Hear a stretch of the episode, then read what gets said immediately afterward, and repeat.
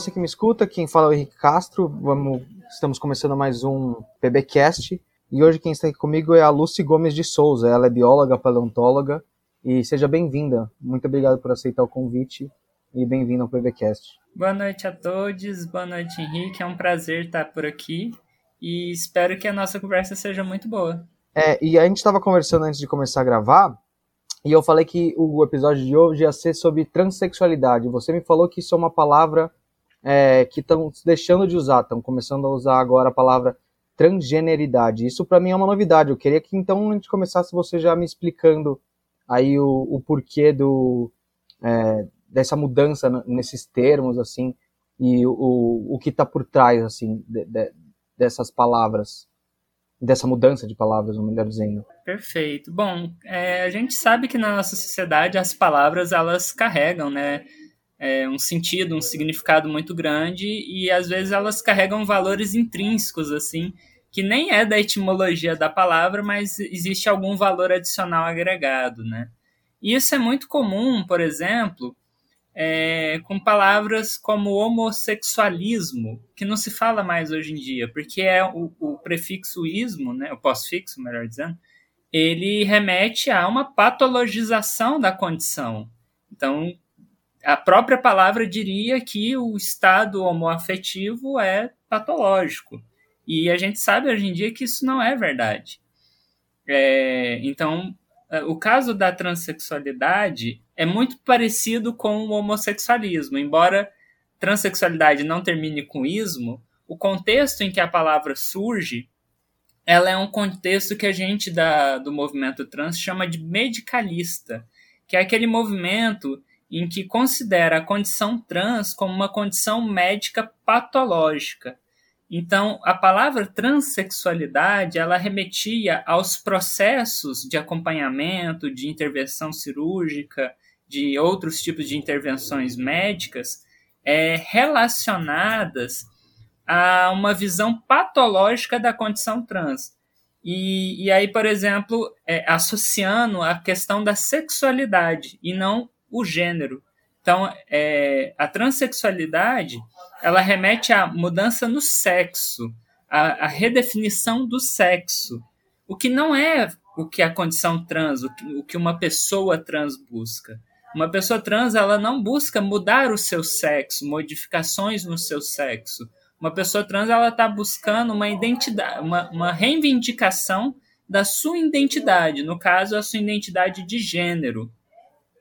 Então, uhum. é, a palavra transexualidade, ela carrega essa condição patologizante da, da existência trans. Tanto é que ah, no, no, na, na nomenclatura oficial do governo, do SUS, ainda se usa a palavra transexualidade. O maior movimento de pessoas trans do Brasil, a ANTRA, que é a Associação de Mulheres de Trans e Travestis, de tran transexuais e travestis, alguma coisa assim. Agora deu um branco muito grande. É, então, só em 2019 que a condição trans deixou de ser usada, embora ela ainda seja utilizada na, nas nomenclaturas oficiais. A transexualidade ela ainda é o termo vigente. Por isso que a gente, como eu te falei, a gente está mudando, a gente está reivindicando que o termo correto a ser utilizado seja transgeneridade porque ele arremete ao gênero das pessoas e não ao sexo das pessoas. Uhum. Essa distinção é muito importante. E é interessante você falar isso, porque aqui a gente, no, no PBcast, a gente fala muito sobre temas de biologia, assim. E eu acho que é legal a gente falar sobre esse. trazer esse tema nesse episódio, porque eu acho que eu sinto, já ouvi várias vezes as pessoas que querem deslegitimar uma pessoa que tem é, a experiência de alguém que seja trans, eles usam muito sempre um argumento biológico, né? Do tipo, é, sei lá, o sexo, você nasce com esse sexo, não sei o quê. E você falou umas coisas assim que é, eu acho que dá, é, eu queria que você falasse melhor sobre isso, que dá para entender melhor. Eu acho que quem fala isso, a pessoa então parece que não tem muito conhecimento o que é ser trans, não? Exatamente. É, essas, essas pessoas eles não compreendem a distinção entre sexo e gênero. Eles estão intoxicados numa pseudociência que é chamada de determinismo biológico, que existiu em diversos momentos da nossa sociedade, como, por exemplo, fundamentação do racismo, fundamentação é, étnica de perseguição aos indígenas, é, ataques xenofóbicos são baseados em determinismo biológico. Então, a, as pessoas trans, nós também somos atacados por fundamentações pseudocientíficas derivadas do determinismo biológico. Que o determinismo biológico ele é basicamente o seguinte: ele pega uma outra informação científica que é comprovada, bastante corroborada, e distorce ela para fazer sentido na, na afirmação que ela está fazendo, para fazer sentido na argumentação que ela está construindo caracterizando, portanto, uma, como uma pseudociência. São distorções da realidade ou distorções do conhecimento científico para favorecimento de perseguições. Então, quando no começo do século é, passado a gente tinha negros sendo escravizados, a gente tinha negros sendo perseguidos porque eles eram menos inteligentes, porque eles eram uma raça inferior, quem defendia e propagava essa informação era as pessoas que estudavam, entre aspas, e propagavam o determinismo biológico. Então, hoje em dia, o determinismo biológico ele segue firme e forte nas pessoas que são transfóbicas, intencionalmente transfóbicas, que aí usam justamente isso que você falou. Eles pegam informações que são óbvias, por exemplo, o sexo dos, dos organismos é macho, fêmea e intersexo. Eles geralmente esquecem da condição intersexo. E dizem que isso é gênero. E que, ponto final. E não compreendem, então, que sexo é um estudo e uma terminologia associada às gônadas reprodutoras dos organismos. E que essas gônadas têm inúmeras variações. E que elas não têm nenhum impacto social identitário nos organismos. Agora, quando a gente está falando de identidade das pessoas, quando a gente está falando do que aquela pessoa é e como ela se manifesta dentro desse organismo que nós chamamos de sociedade, aí a gente está falando de identidade de gênero, aí a gente está falando de gênero, a manifestação social e individual daquela pessoa. Então são áreas completamente diferentes. E aí tem pessoas, principalmente radfem, né, que são as feministas radicais, ou melhor dizendo, que de radical elas não têm nada, né? é, são as TERF, as feministas trans excludentes, elas batem muito na questão de que gênero seria uma pseudociência. E na verdade não é, porque o estudo do gênero é um estudo sobre a identidade das pessoas e existem uma série de fundamentações sobre os aspectos sociais que a construção da identidade das pessoas reflete na sociedade e vice-versa, né? O impacto que a sociedade tem na construção da identidade das pessoas. Então a gente tem inúmeros filósofos, sociólogos e até de vez em quando biólogos que retratam e pesquisam essas questões identitárias e sociais. Então, na verdade, o que é pseudociência é o determinismo biológico, que os nazistas usaram é, e, e os nazistas atuais seguem utilizando como ferramenta de perseguição a minorias. E pelo que você está falando também, a sensação que fica é que é, esse é um assunto muito mais. É, que tem muito mais a ver com ciências humanas mesmo, né? Isso. A questão de gênero ela é voltada às ciências humanas, porque ela é uma, é, é, é uma área do conhecimento, ou melhor dizendo, ela é, é um conteúdo que deriva dos aspectos sociais por isso que a gente diz que o ser humano é um organismo biológico, obviamente, mas ele é um organismo social, então ele é biossocial, né? Existe um termo melhor que agora não está vindo, mas ele é um organismo que é afetado pelas coisas inerentes biológicas, inerentes à biologia dele, mas também aos aspectos sociais que influenciam e limitam ou delimitam certos aspectos da identidade. Então, as ciências humanas, que são ciências, é, vão se preocupar em estudar esses aspectos identitários dos seres humanos. Uhum, e que tem muito a ver, assim, é, pelo que você está falando, tem muito a ver com a experiência das pessoas, né? A experiência das pessoas, é, dos indivíduos, assim, que tão, é, se identificam, assim. Porque até essa semana passada, eu estava conversando, eu estava é, com uns amigos meus e eu tinha uma amiga minha é, entre nós que ela é lésbica. E ela estava falando uma coisa muito interessante, que o pai ou a mãe dela, enfim, alguém ficou começou a perguntar, ah, mas como é, não sei o que, ser trans, ser trans, ser trans.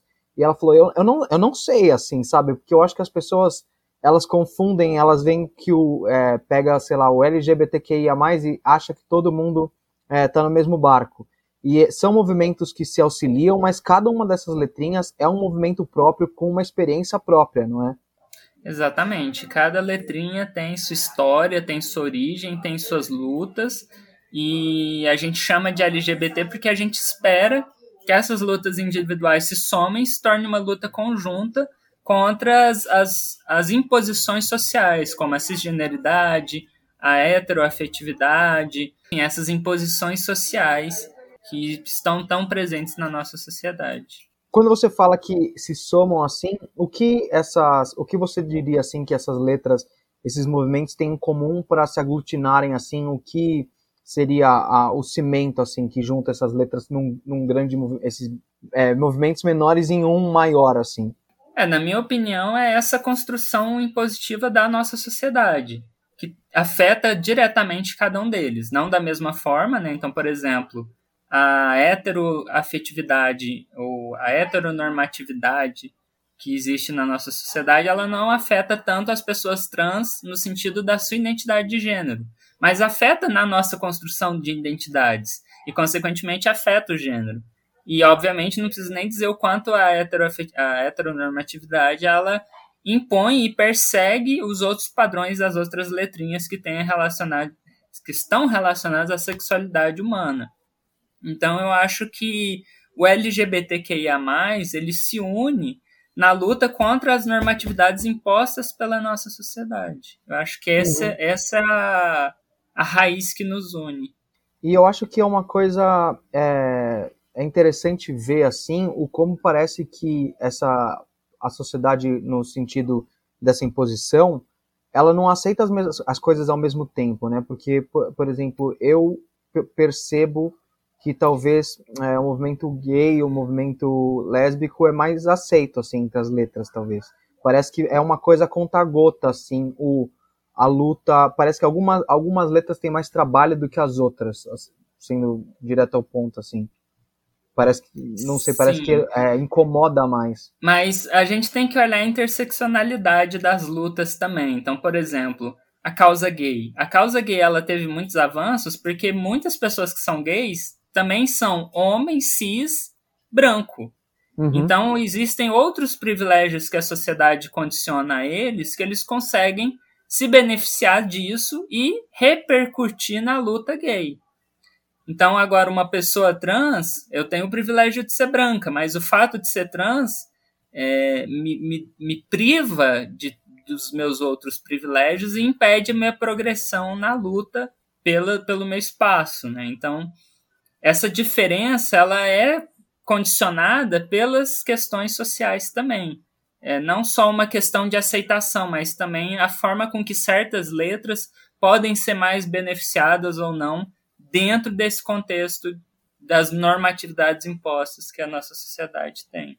É, isso é, é muito legal você ter falado isso, porque isso mostra, assim, mesmo o que a gente estava falando um pouco atrás, né? Como é, é humana, assim, essa ciência, porque tem muita coisa que, por exemplo, que você está falando de privilégio branco, é, não tem a ver diretamente com, com isso. Só que é uma coisa que está dentro da sociedade tudo e acaba repercutindo, né? Influencia. É tudo junto e misturado. é, então, exatamente.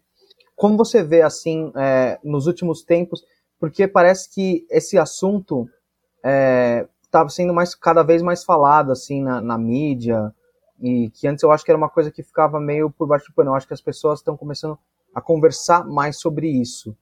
E eu acho que para tudo, na verdade, é, é, muito importante que a gente converse mais sobre isso, porque eu acho que muita gente é, que é transfóbico, por exemplo, é tudo bem, tem gente que, que é transfóbico porque a pessoa é assim, enfim, mas eu acho que muita gente falta conhecimento mesmo.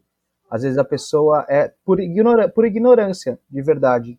Você acha que é, o que tem que avançar mais? Você acha que a mídia é, às vezes fala sobre isso de algumas formas é, erradas ainda, equívocos, equívocos que, você vê ainda, que você acha que a gente tinha que superar para superar essa ignorância das pessoas que continuam é, às vezes sendo transfóbicas por ignorância mesmo, por não terem acesso a, a real é, informação do que é isso. É, realmente a ignorância ela ainda é muito grande porque é... ai, nossa, para falar disso tem que começar lá embaixo. Vamos lá. Educação sexual, educação de gênero. A gente tinha que ter isso na escola desde o fundamental lá, desde os ensinos básicos, para a gente construir uma sociedade que entenda o que é sexo, entenda o que é gênero, entenda o que é sexualidade, óbvio, entenda o que é ter uma relação sexual segura. É, e é um tabu na nossa sociedade. A gente não pode falar disso, a gente não pode uhum. trazer essas informações em ambientes educacionais. É, então sobra só a internet. Não é todo mundo que tem acesso à internet. Então isso cria essa onda de ignorância no assunto. E, e, cria uma mística de que, nossa, entender gênero é complicado, entender sexo é complicado. Não, não é. É só porque nós não estamos acostumados a lidar com isso. Então gera uma estranheza, gera um impacto nesse primeiro momento, entender algo que é completamente diferente daquilo que você conhece até o momento. Porque além da gente não abordar sobre identidade de gênero nos ensinos básicos e posteriores, eles ensinam e reforçam a, as normatividades cis, né? A cisnormatividade. Então, isso torna ainda mais difícil quebrar essa ignorância que você comentou. Quanto às mídias, existem alguns avanços, como por exemplo, atrizes, atores que são trans atuando né, como personagens em novelas, em filmes, isso ajuda a diminuir e reduzir certos estereótipos que as mídias repercutiam. Então é legal. Mas ao mesmo tempo a gente tem uma mídia gigantesca como a BBC, que publica uma notícia, uma, uma reportagem gigantesca com pessoas do movimento trans, oh, desculpa, do movimento lésbico, que são feministas radicais, ou o que o jeito correto de chamar elas, né, feministas trans excludentes, e, e tratam como se fosse uma verdade, ou, ou a BBC dá um palco para pessoas que estão deliberadamente sendo transfóbicas com pessoas trans, né? Óbvio, né? Transfóbica é com pessoas trans. É... Então, a gente ainda tem muito que lutar para conquistar espaço na mídia para ajudar no combate a essa ignorância. Hum, e uma coisa que eu acho é, que eu vejo às vezes, por exemplo, teve, não sei se você assistiu aquela série A Casa de Papel, La Casa de Papel. Tem uma personagem trans no, no a partir da temporada X, não, não vou lembrar qual é. Só que a, a atriz que faz ela é uma pessoa cis. E isso é muito doido, assim, para mim, porque parece que você quer é, incluir, falar sobre o assunto, só que ao mesmo tempo tomar essa decisão é uma forma de excluir, na verdade, não? De colocar uma é, atriz cis, no, fazer um papel de uma, um personagem trans. É, isso é um debate gigantesco que existe e, e eu concordo contigo, é muito contrassenso, né? Então, tendo pessoas trans que que fazem e atuam né, e conseguem fazer esse papel, por que não? É, mas isso é um debate muito grande, porque ao mesmo tempo perigoso também, porque se, se for assim, se todo papel trans tem que ser interpretado por uma pessoa trans, é, as, algumas pessoas podem distorcer e falar que pessoas trans não podem fazer o papel de pessoas cis. Uhum. Então, esses debates aí é, acaba que, que ainda vão perdurar muito tempo, infelizmente, até que as pessoas entendam que a gente não teria que se preocupar com quem está fazendo qual papel e se, se a nossa sociedade ela fosse mais justa, né? Então, assim, essa questão de dar papéis de pessoas trans para pessoas trans é uma questão também de inclusividade, de dar oportunidade. Porque provavelmente se não fosse um personagem trans, essa pessoa não teria ganhado o papel, porque as pessoas ignoram a existência das pessoas trans. Então é complicado. Tem, tem várias formas de, de ver esse assunto. Mas definitivamente é benéfico que pessoas trans atuem como personagens trans para reduzir e evitar esses estereótipos que eu comentei. Uhum. É isso que você está falando também é interessante da questão da oportunidade, né? Não sei se as pessoas que não são é, trans, que não estão é, informadas sobre isso, eu acho que elas não têm a noção, do quanto isso às vezes pode afetar a vida de alguém que é trans, simplesmente porque ela perde oportunidade por causa disso. Pessoas fecham as portas é, para pessoas trans exclusivamente por causa disso, assim. E eu acho que isso é um problema muito grave, assim, porque isso é é, é, o, é o básico, é que todo mundo tenha a mesma, seja tratado igual, né? É o básico do básico. E quando você perde uma oportunidade exclusivamente por isso, é, parece que a gente volta, sei lá, estaca zero, como você estava falando, é, dando exemplo de um monte de outros preconceitos que existiram no passado e que, é, enfim, tiravam oportunidades das pessoas exclusivamente por uma coisa ou outra, assim que não deveria entrar na equação. E o Brasil é, é um país que tem, é, que, não só o Brasil, eu acredito, né? Eu acredito que talvez esse seja um problema mundial ainda. Mas o Brasil é um dos países que mais mata pessoas trans também. Então, não só as pessoas não têm oportunidade, como as pessoas são, parece que caçadas mesmo por isso. E eu acho que isso, por isso que é interessante a gente estar tá falando aqui sobre, para as pessoas é, saberem sobre isso, assim, saberem o, é, que, o que, que elas podem fazer. É, a parte delas, por exemplo, eu que não sou uma pessoa trans, você que está ouvindo aí é, o podcast que não é uma pessoa trans, o que a gente poderia fazer é, para ajudar a diminuir essa, essa desigualdade, esse, essa falta de oportunidades, enfim, todos os problemas que vêm atrelados a isso. É, sobre, sobre isso, é sempre não existe uma fórmula mágica, né? Ó, oh, uhum. pessoa cis, faça isso e você será perdoado pelos seus pecados. É, mas a coisa básica, é, entenda o que é gênero, entenda o que é sexo, entenda o que é ser trans, o que implica em ser trans dentro da sociedade. Estude, entenda a existência alheia que não pertence à sua própria existência. E assim você já vai estar ajudando muito, porque espera-se que a partir do momento que você não seja ignorante nesse assunto, você seja capaz de tirar dúvidas de outros amigos que porventura ainda não estudaram, é, a, a, a, a se impor contra piadas transfóbicas ou atos transfóbicos, e ó, oh, gente, isso é transfóbico, isso está errado, não façam isso. Então, isso já é uma ajuda muito grande. Agora, outra forma de ajudar é sempre dar oportunidade, né? Então, é, se você, sei lá, é um youtuber e está querendo contratar um editor de vídeo, procura uma pessoa trans, é, ou uma pessoa negra, ou uma pessoa indígena, enfim. Procure alguma minoria, sabe? Não, pare de reforçar é, os padrões, né? Então, eu, eu acho que é basicamente isso, já é uma grande ajuda.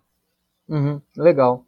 E, Lúcio, nosso tempo está acabando aqui, mas antes de a gente acabar, eu gosto sempre de perguntar se tem, você tem alguma coisa para colocar, assim, se alguma coisa que não surgiu na conversa que você queria falar, aproveitar o espaço aqui. Olha, eu gostaria muito de lembrar as pessoas, né, que a existência trans ela é natural, ela não é algo artificial, igual as, as, o pessoal do determinismo biológico tem a Tempo, né? Então, ser trans é natural. Nós, pessoas trans, somos partes da diversidade humana, então é, ser contra pessoas trans é não respeitar a diversidade natural do ser humano e não é questão de nos aceitar. Ninguém tem que aceitar ninguém nesse sentido, porque a existência é pura e pronto. Agora você tem que respeitar. Isso é fundamental. Eu não quero que ninguém me aceite, eu quero que seja respeitada pelo que eu sou como ser humano. Ser trans não te torna menos humano, inclusive é, te, eu penso o contrário, né? Ser transfóbico te torna menos humano, porque você está limando, limitando a diversidade humana natural por meio de imposições sociais ridículas do século passado, assim. Então, é isso, eu acho. É, é uma falta de empatia também, né? É, a, a incapacidade, você até estava falando, incapacidade, assim, de você fazer o menor exercício, assim, de tentar se colocar no lugar do outro. Sim. Exercício de empatia. E aí, uma dica para treinar a sua empatia é seguir pessoas trans, mas seguir de verdade, sabe? vejo o que ela está postando, vejo o dia a dia dela, vejo as dificuldades que ela enfrenta. É, isso funciona para outras minorias. Essa é a única forma da gente desenvolver empatia. Porque empatia é tipo um músculo, não é assim, ah, eu vou ser empática com todo uhum. mundo. Não. Você tem que se pôr no lugar das pessoas. Você tem e para se pôr no lugar você tem que saber como é esse lugar. Então siga pessoas trans, siga pessoas indígenas, siga pessoas negras, siga pessoas neurodivergentes e, e entenda um pouquinho como é estar tá fora dos privilégios normativos dessa sociedade que a gente vive. Legal, é, e que bate muito na tecla, né, do que a gente também tinha falado, que sempre o melhor remédio para a ignorância é, e para empatia também, no caso agora, como a gente falou, é se informar, né, saber, conhecer, esse é sempre o melhor caminho, eu acho que para tudo, talvez. Com certeza. Bom, Lúcio, de novo eu quero agradecer a sua participação, muito obrigado por, né, por topar conversar aqui com a gente, gostei muito do, de falar com você e fique à vontade aí algum dia se quiser, se a gente quiser voltar a gravar outro episódio, fica já o convite. Muito obrigado, Henrique. Fico muito feliz. Espero que o pessoal aí que está ouvindo tenha gostado. É, quem gostar aí das minhas contribuições e quiser me seguir lá no YouTube, eu tenho um canal que é o Make Science BR. E nas redes sociais eu sou Gripo Souza, G-R-Y-P-O e Souza com Z normal. É... Obrigada. Foi muito bom. Legal, obrigado. Eu que agradeço, agradeço você e agradeço também é, a você que escutou a gente até aqui. E até semana que vem com mais um episódio do PBcast.